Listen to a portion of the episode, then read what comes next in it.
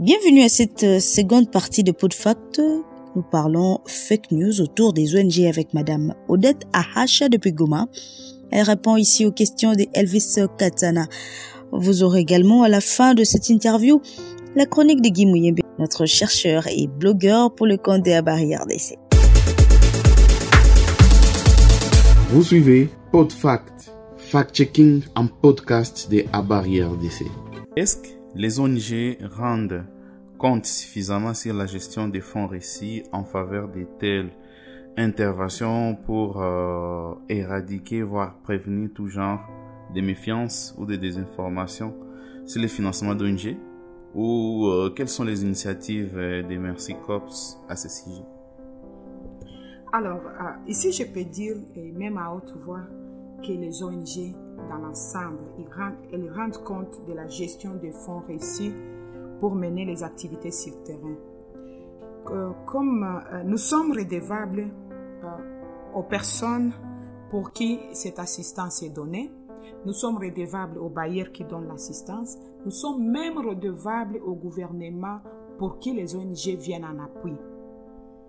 Euh, je peux dire par exemple, hein, si nous voulons parler par exemple de bailleurs de fonds, je ne sais pas s'il vous est déjà arrivé de vous demander qui sont ces bailleurs de fonds d'où vient l'argent qu'utilisent les humanitaires dans la zone?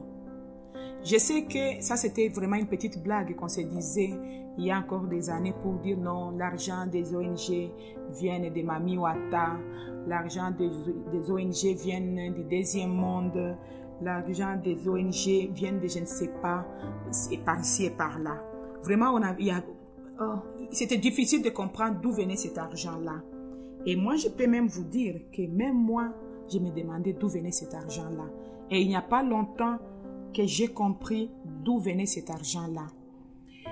Et maintenant, je peux confirmer que l'argent vient de personnes comme nous, des hommes, de femmes, de jeunes filles, de jeunes garçons et même des enfants qui contribuent, qui donnent de leur argent, qui se privent de leur, de leur argent pour donner et contribuer à ce que cet argent-là vienne dans des pays là où il y a des besoins afin d'aider à résoudre certains problèmes qu'il y a dans la communauté. L'argent que nous recevons, par exemple, des gouvernements, il y a l'argent, par exemple, qui vient de, de l'USAID. C'est vraiment, on ne peut même pas dire l'argent de l'USAID, nous pouvons dire l'assistance de peuple américain nous pouvons dire l'assistance de peuple norvégien quand on reçoit euh, l'argent des Norvégiens, quand on reçoit l'argent des Suédois, c'est l'argent de peuple suédois, c'est l'argent des Italiens, c'est l'argent des Japonais. Cet argent, c'est les contribuables, c'est des peuples américains, c'est la population qui paie des taxes.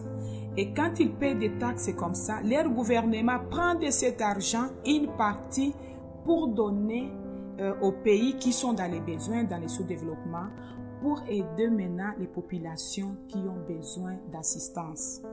Je peux vous donner un exemple. Je me rappelle à l'époque, euh, on devait mener des plaidoyers pour qu'on puisse augmenter l'enveloppe de financement global des activités d'urgence en éducation. Dans le passé, l'éducation n'était pas considérée comme un secteur d'urgence au même niveau, par exemple, que la sécurité alimentaire, que par exemple les roches. On disait que non, l'éducation peut venir quand les gens seront stables, mais pas quand les gens sont en déplacement. Et à l'époque, j'avais contribué et là même, c'est là que je vis, que j'ai compris d'où venait cet argent-là. J'étais partie à Bruxelles, dans une école où étudient les enfants de membres de l'Union européenne pour leur expliquer, pour leur parler euh, du pays du Congo. C'est là, par exemple, que je vis, j'ai entendu des petites filles, des petits garçons de 6 à 10 ans expliquer comment est-ce qu'ils se privent de quelque chose pour garder un 1 dollar ou bien un 1 euro pour donner pour les enfants de l'Afrique, pour les enfants du Congo. Parce qu'à l'époque, on voulait que vraiment ces enfants qui sont des enfants de la guerre deviennent les enfants de la paix.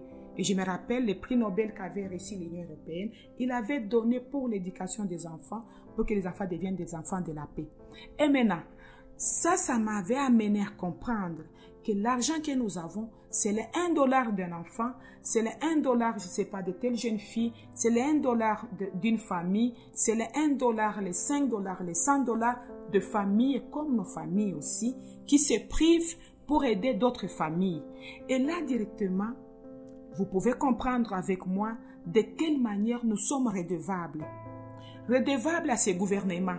Parce que le, le, peuple américain, les, jeunes, les enfants là qui donnent leur argent, les parents qui donnent leur argent, passent par leur gouvernement et les gouvernements nous font arriver cet argent et nous maintenant, nous sommes redevables à refaire le même processus pour expliquer ce que nous avons fait de l'air 1 dollar, ce que nous avons fait de l'air 10 dollars et vraiment justifier si vraiment les 1 dollar ont été bénéfiques à notre communauté. Et ça, c'est vraiment quelque chose que moi, par exemple, j'ai appris et j'ai bien compris quand je l'ai vécu, quand je vis comment ça s'est passé pour mettre ou bien pour collecter ces fonds et former les paquets d'une intervention ou bien les paquets qu'on donne à une organisation humanitaire. Alors là, directement, vous comprenez que c'est vraiment une obligation. Pour chaque organisation de rendre compte au bailleur de comment est-ce que chaque dollar est utilisé et s'il il est bien utilisé, il ne suffit pas seulement de dire qu'on a utilisé. Est-ce qu'il a été bien utilisé? Est-ce qu'il a été utilisé pour les objectifs pour lesquels ces personnes avaient donné leur argent?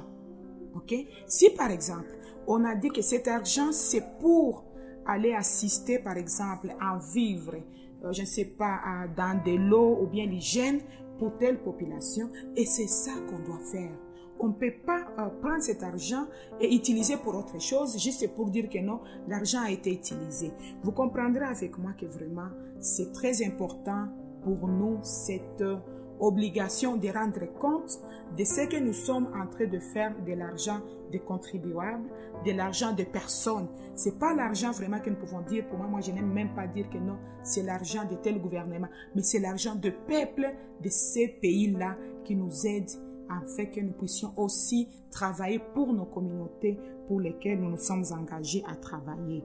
Alors maintenant, ça c'est au niveau par exemple de, du gouvernement. Il y a aussi, nous sommes aussi redevables au niveau de la population que nous servons. Nous avons demandé l'argent pour dire, par exemple, nous voulons appuyer, euh, disons, par exemple, dans les Rutshuru, maintenant, il y a un mouvement de déplacement nos frères et sœurs du côté de Bunagana, ils ont fui maintenant, ils sont à Ruchuru Centre, ils sont à Kiwanja, partout là-bas, il, il, y a des personnes qui sont là.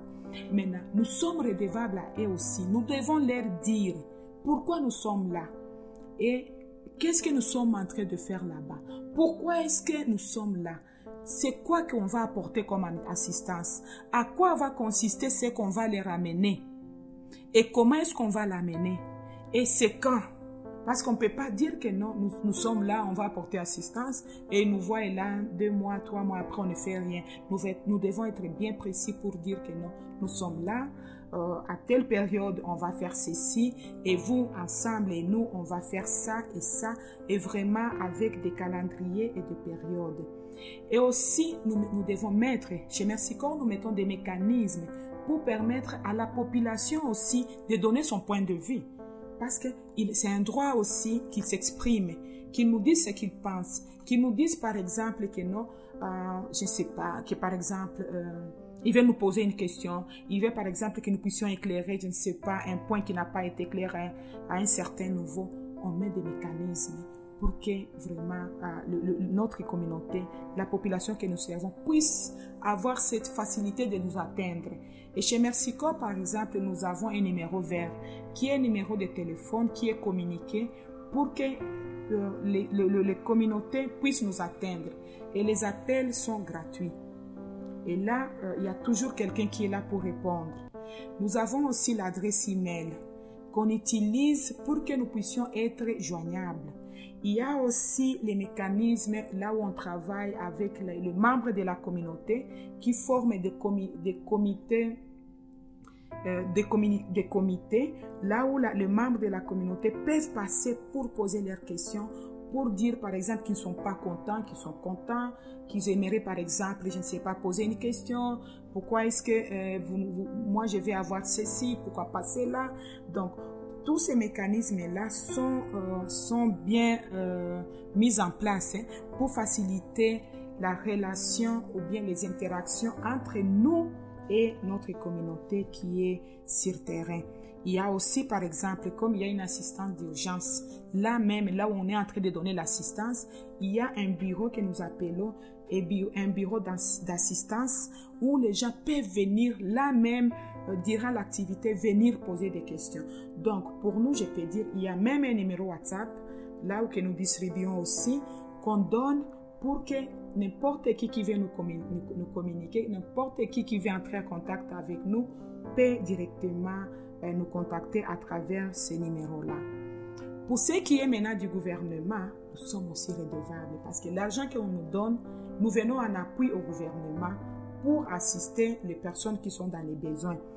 Alors, nous venons en appui, ce n'est pas vraiment euh, des activités au hasard qu'on prend. C'est des activités qui sont en rapport ou bien qui sont déjà prédéfinies dans le plan de développement, par exemple ici au Nord Kivu, dans le plan de développement de la province, dans le plan de développement du pays. Et les activités des humanitaires cadrent avec ce plan-là. Si par exemple la province a dit que par exemple pour le projet Imagine, qui, qui est un projet d'eau qu'on a apporté ici l'année passée, vous allez voir que dans les plans de développement de la province, ces projets étaient là.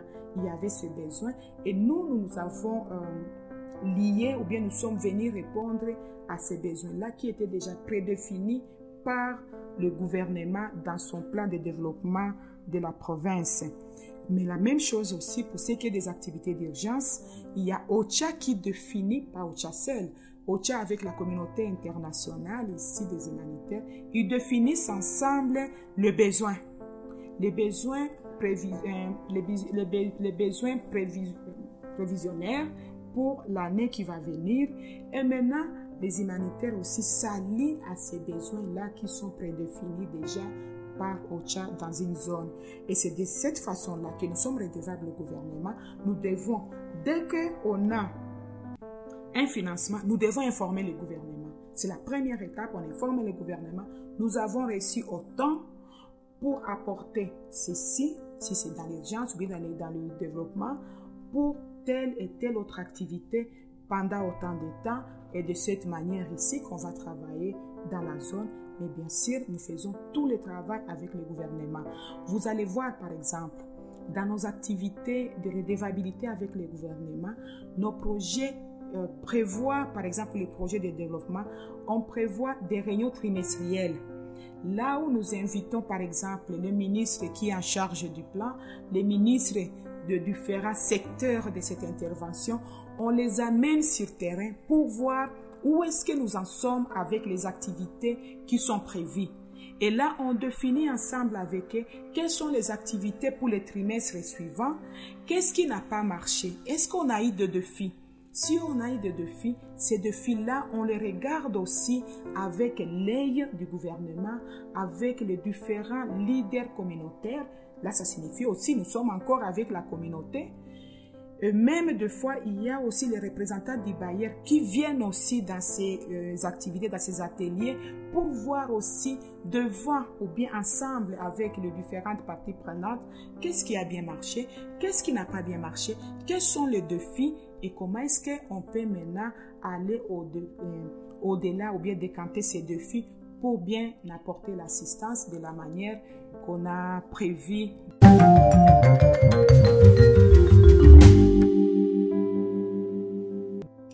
Merci Elvis Katana et voici la chronique de Guy Mouyembe. Bonjour Guy.